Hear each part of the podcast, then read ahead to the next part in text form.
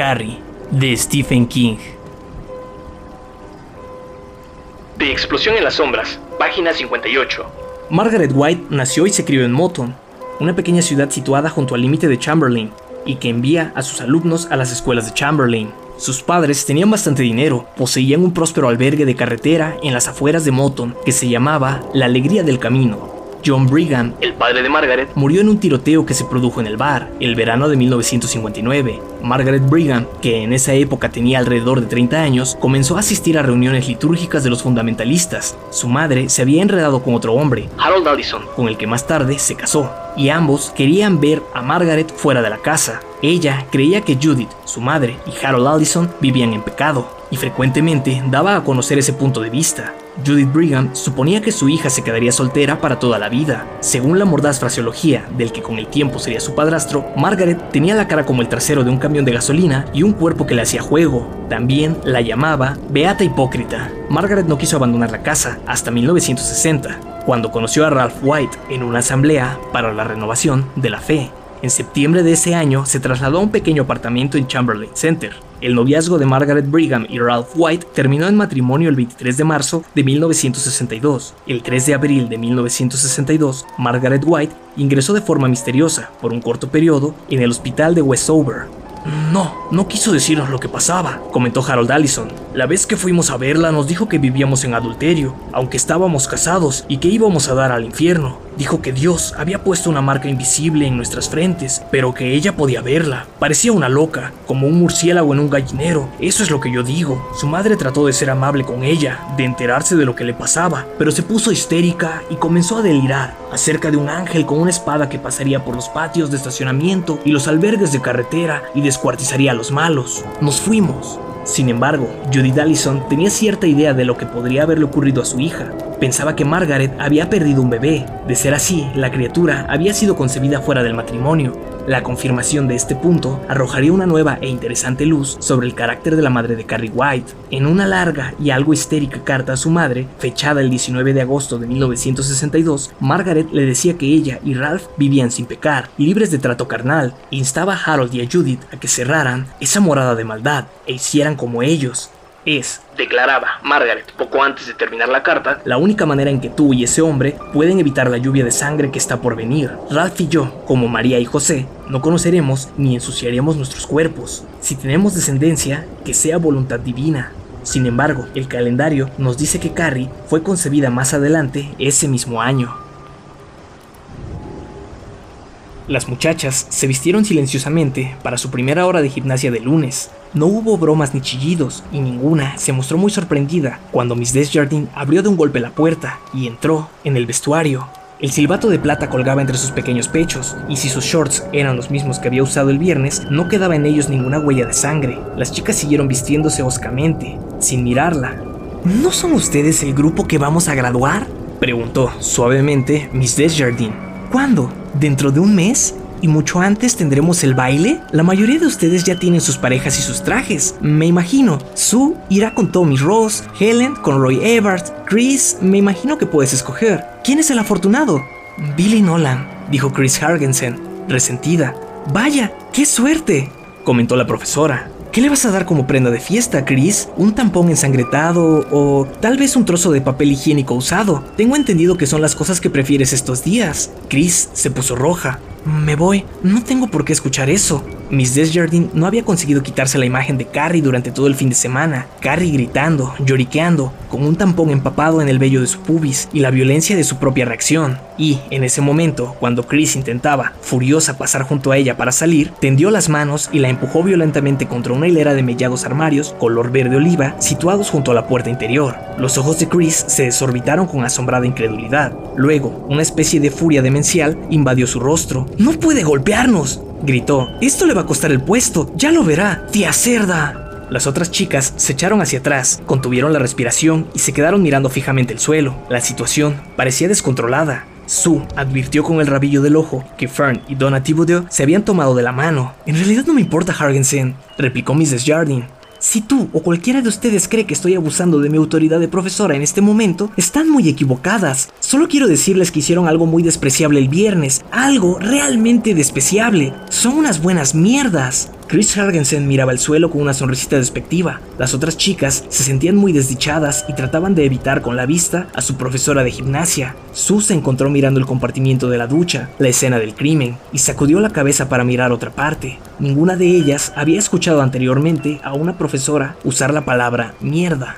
¿Pensaron por un momento que Carrie White tiene sentimientos? ¿Se les ha ocurrido pensar en eso alguna vez? Sue, Fern, Helen, Jessica, cualquiera de ustedes la encuentran repugnante. Pues bien, les diré que las repugnantes son ustedes. Me di cuenta el viernes por la mañana. Chris Hargensen comenzó a hablar entre dientes y decir que su padre era abogado. ¡Te callas! le gritó la señorita Desjardins en su cara. Chris se echó atrás tan bruscamente que se golpeó contra los armarios. Comenzó a gimotear y a frotarse la cabeza. Un comentario más, continuó suavemente la profesora, y esta vez vas a dar al extremo del vestuario. ¿Quieres averiguar si te estoy diciendo la verdad? Chris, que aparentemente había decidido que tenía que vérselas con una loca, no dijo nada. La señorita Desjardins puso los brazos en jarra. La dirección ha decidido el castigo que van a recibir. Siento decirles que no es el que yo había propuesto. Mi idea era tres días de suspensión y prohibición de asistir al baile. Varias de las chicas se miraron entre sí y refunfuñaron sintiéndose muy desgraciadas. Eso las hubiese golpeado donde les duele. Continuó. Lamentablemente, la dirección de este establecimiento está compuesta solo por hombres Creo que no son capaces de darse bien cuenta de lo horrible que es lo que ustedes hicieron, de modo que tienen una semana de arresto. Espontáneos suspiros de alivio. Pero yo me voy a encargar del arresto y lo vamos a hacer en el gimnasio. Las voy a reventar. No pienso venir dijo Christine, y sus labios se adelgazaron sobre sus dientes. Eso es cosa tuya, Chris. Pueden hacer lo que quieran, pero el castigo por no presentarse a las horas de arresto será de tres días de suspensión y prohibición de asistir al baile. ¿Nos entendemos? Nadie dijo nada. Perfecto, terminen de cambiarse y piensen en lo que les he dicho.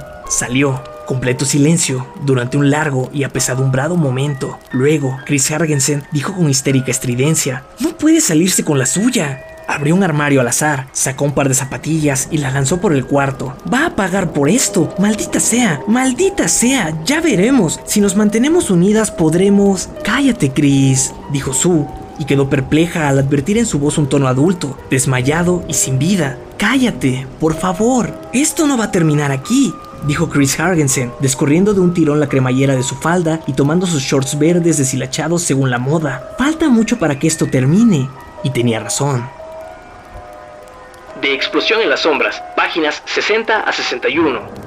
Según la opinión de este investigador, muchas de las personas que han estudiado el caso de Carrie White, ya sea con propósitos científicos o de divulgación, han puesto un énfasis equivocado en la búsqueda relativamente estéril de hechos telequinéticos en la infancia de la muchacha, utilizando una comparación aproximada. Podríamos decir que es como pasar años investigando las primeras masturbaciones en la infancia de un violador. A este respecto, el espectacular suceso de las piedras sirve, más bien, como una pista falsa, Muchos científicos han adoptado la errónea creencia de que donde ha habido un incidente debe haber otros. Empleando otra comparación, esto sería como enviar a un equipo de observadores de meteoros al Crater National Park solo porque un enorme asteroide cayó ahí hace 2 millones de años. Según las informaciones que dispongo, no se han registrado otros ejemplos de telequinesia en la infancia de Carrie. Si no hubiese sido hija única, Posiblemente habríamos tenido conocimiento, aunque solo fuese de oídas, de docenas de incidentes menores. En el caso de Andrea Collins, consulte el apéndice segundo para una información más completa. Se dice que después de una paliza por gatear sobre el techo, el botiquín se abrió violentamente, los frascos cayeron al suelo y pareció que se disparaban por el baño. Las puertas se abrieron con fuerza y se cerraron de un golpe, y, en el clímax del suceso, un tocadiscos estéreo que pesaba 130 kilogramos se volcó y los discos volaron por toda la sala, bombardeando a sus ocupantes y estrellándose contra las paredes. El hecho de que este relato haya sido proporcionado por el hermano de Andrea, según la cita que aparece en la revista Life del 4 de septiembre de 1955, resulta significativo. No podemos decir que Life sea la fuente más erudita y menos discutible, pero existe una gran cantidad de documentación en este mismo sentido y creo que se ha cumplido con el objetivo del testimonio familiar. En el caso de Carrie White, el único testigo de un posible prólogo a los sucesos del clímax final fue Margaret White, y ella, por supuesto, está muerta. Henry Grail, el director de la escuela secundaria Even, lo había estado esperando toda la semana, pero el padre de Chris Hargensen no apareció hasta el viernes. El día anterior, Chris no se había presentado a su hora de arresto con la temible Miss Desjardins. Sí, Miss Fish, dijo en dirección al intercomunicador, aunque a través de la ventana alcanzaba a ver al hombre, que estaba en la oficina exterior y ciertamente había visto su rostro en el periódico local. El señor John Hargensen, Mr. Grail. Que pase, por favor. Maldita sea Miss Fish, no tiene por qué parecer tan impresionada. Henry Grail era una de esas personas que en forma incontrolable retuercen clips, destrozan sobres y doblan las puntas de los papeles. Para la visita de John Hargensen, la más importante de las luminarias legales del pueblo, preparaba su artillería pesada, una caja llena de gruesos y resistentes clips colocados en medio del secante de su escritorio. Hargensen era un hombre alto e imponente, con una manera de desplazarse que mostraba su confianza en sí mismo y que tenía el tipo de rasgos móviles y seguros que señalaban a un hombre experto en el juego de las relaciones sociales que consiste en colocarse en un nivel superior. Llevaba un traje de Savile Row con sutiles destellos de verde y oro entrelazados en la tela, que superaba con mucho la ropa de confección local que usaba Grail. Su portadocumentos era delgado, de cuero auténtico, con cierres de brillante acero inoxidable. La sonrisa implacable mostraba muchas fundas en los dientes, una sonrisa para hacer que el corazón de las mujeres del jurado se derritiera como mantequilla. Su apretón de manos era profesional de punta a cabo, largo, cálido, firme. Hace tiempo que deseaba conocerlo, Mr. Grail. Siempre me alegro de ver padres interesados, dijo el director y sonrió secamente. Por eso siempre abrimos la escuela a los padres en el mes de octubre. Por supuesto, dijo Hargensen, sonriendo. Me imagino que usted es un hombre muy ocupado, y yo, tengo que estar en el juzgado dentro de 45 minutos. ¿Le parece si vamos al grano? Naturalmente, le replicó Grail. Metió la mano en la caja y empezó a retorcer el primer clip. Sospecho que ha venido a verme en relación con las medidas disciplinarias tomadas contra su hija, Christine. Debo informarle al respecto que la escuela ya ha determinado su política. Como hombre relacionado con la aplicación de la justicia, usted debe de darse cuenta de que difícilmente podemos acomodar las normas. Hargensen alzó la mano en un ademán de impaciencia. Tengo la impresión de que usted ha partido de una idea equivocada, Mr. Grail. Estoy aquí porque mi hija fue maltratada por su profesora de gimnasia, Miss Rita Desjardins, y, además, insultada verbalmente. Me temo que el término que la señorita Desjardins utilizó en relación con mi hija fue mierda. Grail lanzó un suspiro interior. Ya le hemos llamado la atención al respecto. La sonrisa de John Hargensen se enfrió 10 grados. Me temo que eso no sea suficiente. Tengo entendido que este es el primer año que esta joven ejerce como profesora. ¿No es así? En efecto, y su labor nos ha parecido eminentemente satisfactoria. En apariencia, su definición de eminentemente satisfactoria incluye arrojar alumnos contra los armarios y emplear el vocabulario de un marinero. Grail se defendió. Como abogado, debe estar al tanto de que este Estado otorga a la escuela el derecho al principio in loco parentis, asumiendo la responsabilidad total. Tenemos todos los derechos de los padres durante las horas que pasan en la escuela. Si no lo conoce, le aconsejo que revise el caso Monondoc Consolidated School District Against Train Pool o Conozco muy bien ese principio, replicó Hargensen. También sé que ni el caso Cranepool, que ustedes los directores son tan aficionados a citar, ni el caso Freak están remotamente relacionados con malos tratos e insultos verbales. Sin embargo, tenemos el caso de la escuela distrital número 14 contra David. ¿Lo conoce? Grail lo conocía. George Kramer, el subdirector de la escuela en cuestión, solía jugar al póker con él, pero George ya no jugaba mucho. Estaba trabajando en una compañía de seguros después de haber decidido cortarle el pelo a un alumno. El distrito escolar había tenido que pagar 7 mil dólares por daños a unos mil por tijeretazo. Grail tomó un nuevo clip, pero dejemos de citarnos casos, Mr. Grail. Somos dos hombres muy ocupados. No quiero pasar un rato desagradable, no quiero un lío. Mi hija está en casa y permanecerá ahí el lunes y martes. Con eso completará los tres días de suspensión. Con un gesto de la mano indicó que deseaba concluir el asunto. Si pudiera atrapar un buen chico, aquí tiene una estupenda chica. Esto es lo que quiero, continuó. Primero, que se autorice a mi hija para asistir al baile. La fiesta de fin de curso es importante para una chica, y Chris se siente muy desdichada. Segundo, que no se renueve el contrato de la Desjardins. Eso lo pido para mí. Creo que si quisiera llevar a la escuela a los tribunales, podría conseguir que la despidieran y recibir, además, una suculenta cantidad por daños y perjuicios. Pero no soy vengativo. De modo que la alternativa que me ofrece, si no acepto sus exigencias, son los tribunales. Tengo entendido que previamente habría una vista del comité escolar, pero solo como mero trámite. Pero sí, los tribunales serían la alternativa. Malo para usted. Otro clip. Por agresión física y verbal. ¿No es así? Básicamente. Señor Hargensen, ¿sabe usted que su hija y unas 10 de sus compañeras arrojaron paños higiénicos a una chica que experimentaba en ese momento su primer periodo menstrual? Una muchacha que estaba convencida de que iba a morir desangrada. Un leve gesto arrugó el ceño de Hargensen, como si alguien hubiese hablado en una habitación distante. Me parece que su afirmación no viene al caso. Yo me estoy refiriendo a ciertas acciones. No se preocupe, dijo Grail. Esas acciones tienen muy poca importancia. Además, a esa chica la llamaron mamarracho, estúpido y le dijeron que se lo tapara y debió soportar una serie de gestos obscenos. No ha vuelto a venir en toda esta semana. ¿No le parece a usted que esa es una agresión física y verbal? Pues a mí sí.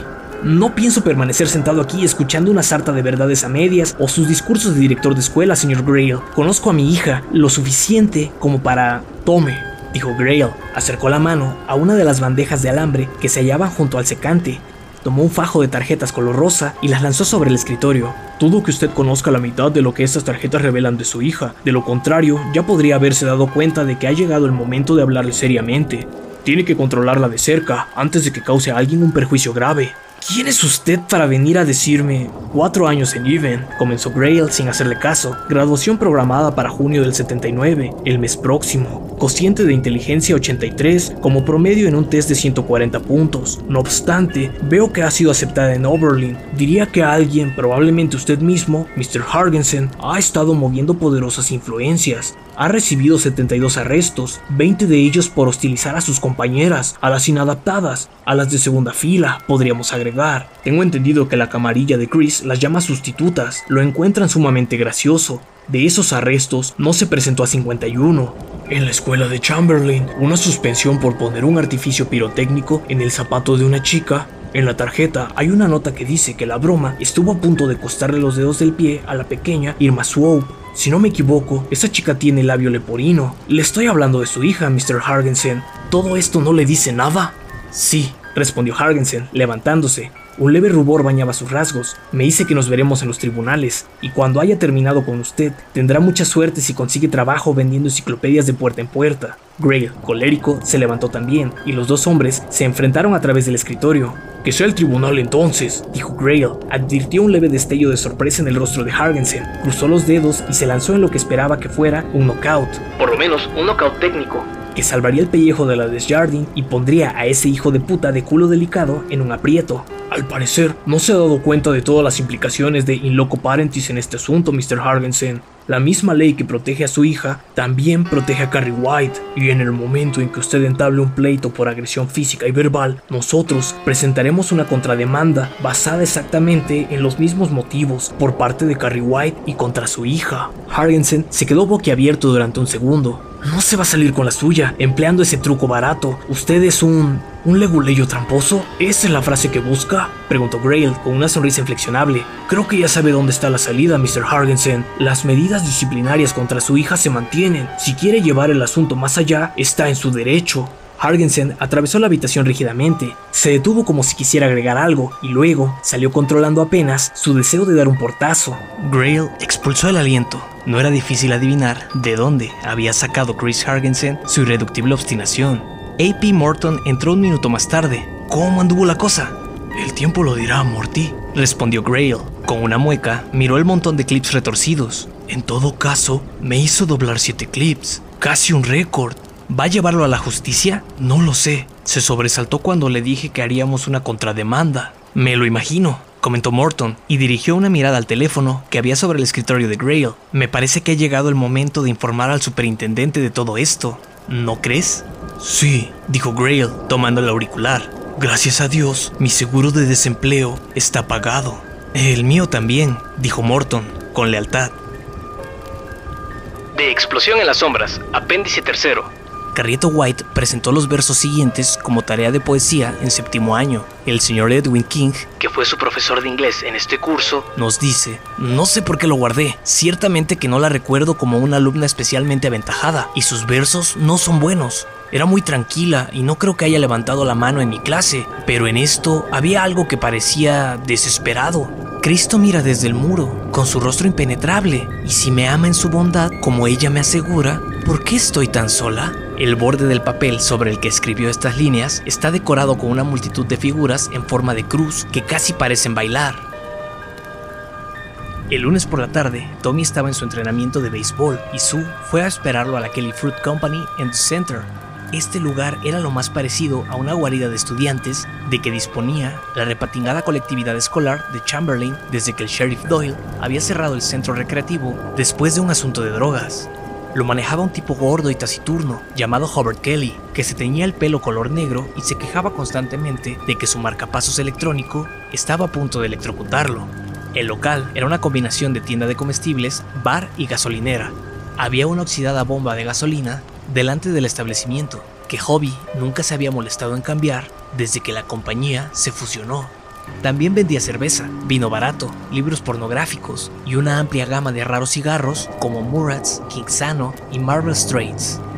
El mesón estaba cubierto por una plancha de mármol, auténtico, y había cuatro o cinco compartimientos para muchachos de muy mala suerte o muy pocos amigos, como para no tener dónde ir a emborracharse. Una antigua máquina tragaperras, que siempre se inclinaba en la tercera bolita, encendía y apagaba sus luces desde la pared del fondo junto al estante de los libros pornográficos.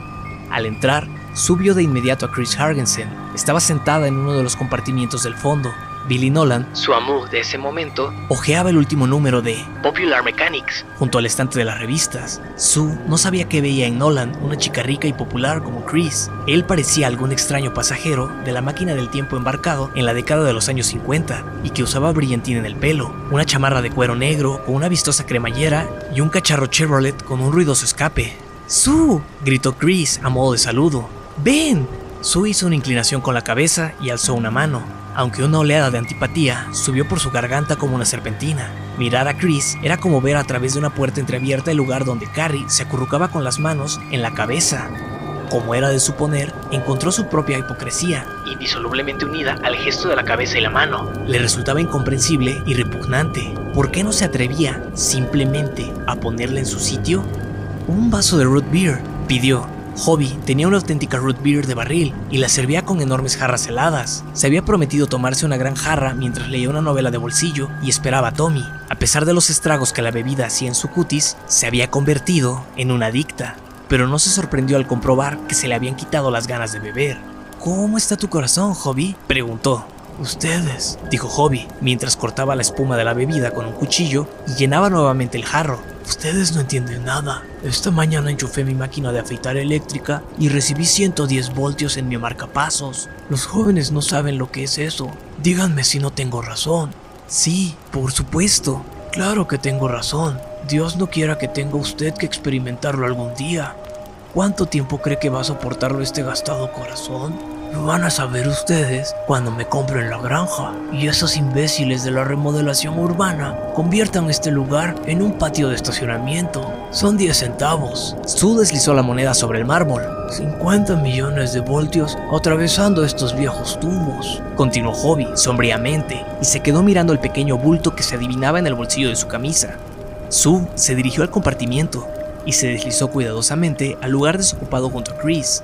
Chris estaba particularmente atractiva con su pelo negro, amarrado con una cinta verde trébol y una ajustada blusa que destacaba sus senos firmes y erguidos. ¿Cómo estás, Chris? Estupendamente bien, respondió ella, quizá con excesiva alegría. ¿Sabes las últimas noticias? Me dejaron fuera del baile, pero te apuesto que ese besaculos de Grail pierde el trabajo. Suya se había enterado. Junto con todos los alumnos de Eden. Papá les va a poner un pleito, continuó Chris, y luego gritó por encima del hombro. ¡Billy!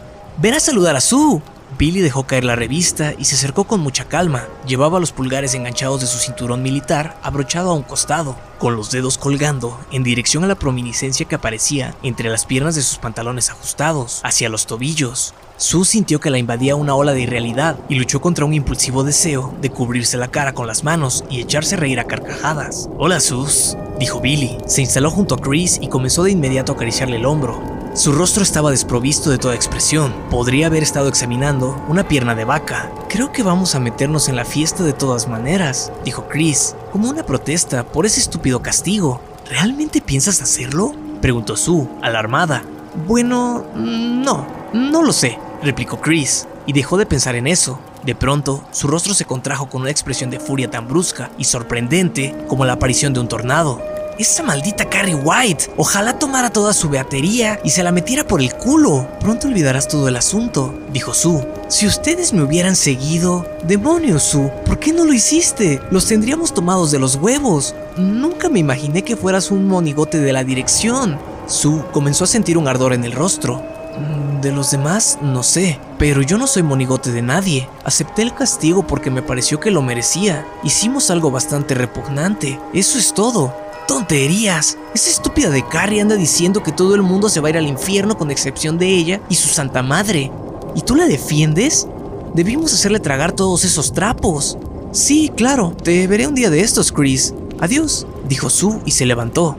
Esta vez fue Chris la que se puso roja. La sangre se le subió al rostro con repentino ímpetu, como si una nube roja hubiese cubierto un sol interior. No te la des de Juana de Arco. Creo recordar que tú también arrojabas cosas junto con todas nosotras. Sí, replicó Sue, temblando, pero ya he dejado de hacerlo. Oh, vaya, eres fantástica, se maravilló Chris. Sí que lo eres, llévate tu bebida, no vaya a ser que la toque y se convierta en oro. Suno tomó su jarra de cerveza, salió del local entre erguida y tambaleante. Su turbación interior era demasiado grande, demasiado grande todavía para que pudiera convertirla en furia o en lágrimas. Ella era una muchacha que se llevaba bien con todo el mundo, y este era el primer enfrentamiento, físico o verbal, desde que había dejado de tirarse del pelo con sus compañeras de la escuela primaria, y era la primera vez en su vida que había defendido activamente un principio. Y por supuesto que Chris había dado en el blanco, la había alcanzado en lo más vulnerable, se estaba portando como una hipócrita, ya no podía dejar de admitirlo, y en lo más hondo, incrustada y odiosa, estaba la conciencia de que una de las razones por las que había asistido a la hora de arresto con la señorita de Jardin y había sudado corriendo por el gimnasio no tenía nada de noble. Sencillamente no se iba a perder el último baile de su vida escolar por nada del mundo por nada del mundo. No se veía a Tommy por ninguna parte. Comenzó a caminar en dirección a la escuela. Sentía el estómago revuelto. Pequeña señorita hermandad, Susy crema de queso, la chica decente que solo lo hace con el chico con quien piensa casarse. Con el anuncio en el suplemento dominical como es debido por supuesto. Dos hijos, sácales la mierda si muestran alguna señal de honestidad, es decir, si fornican, pelean o si se niegan a sonreír cada vez que algún mítico macho cabrío chilla en la noche baile de gala de fin de curso, vestido azul. Las flores para prender en el traje permanecerán toda la tarde en el frigorífico. Tommy con un smoking blanco, faja en la cintura, pantalones y zapatos negros. Padres que toman fotos junto al sofá de la sala, con sus deslumbrantes Kodak y sus impresionantes Polaroid. Papel crepé que oculta las vigas del gimnasio. Dos orquestas, una de rock y otra melancólica que no se presenten las de segunda fila. Sustitutas. Por favor, no se acerquen, solo para candidatos al club de campo y futuros residentes de Clean Corners. Finalmente, brotaron las lágrimas y se puso a correr. Carrie, de Stephen King.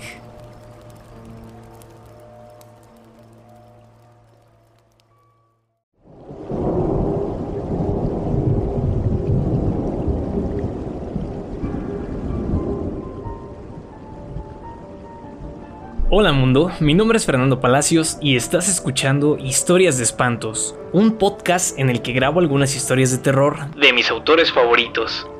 Espero que hayas disfrutado este episodio y si es así, me ayudas mucho siguiendo, suscribiendo y compartiendo mi contenido para que pueda seguir contando historias aquí. Así que dale like, suscríbete y compártelo con las personas que pienses que podrán disfrutar de una historia de espantos.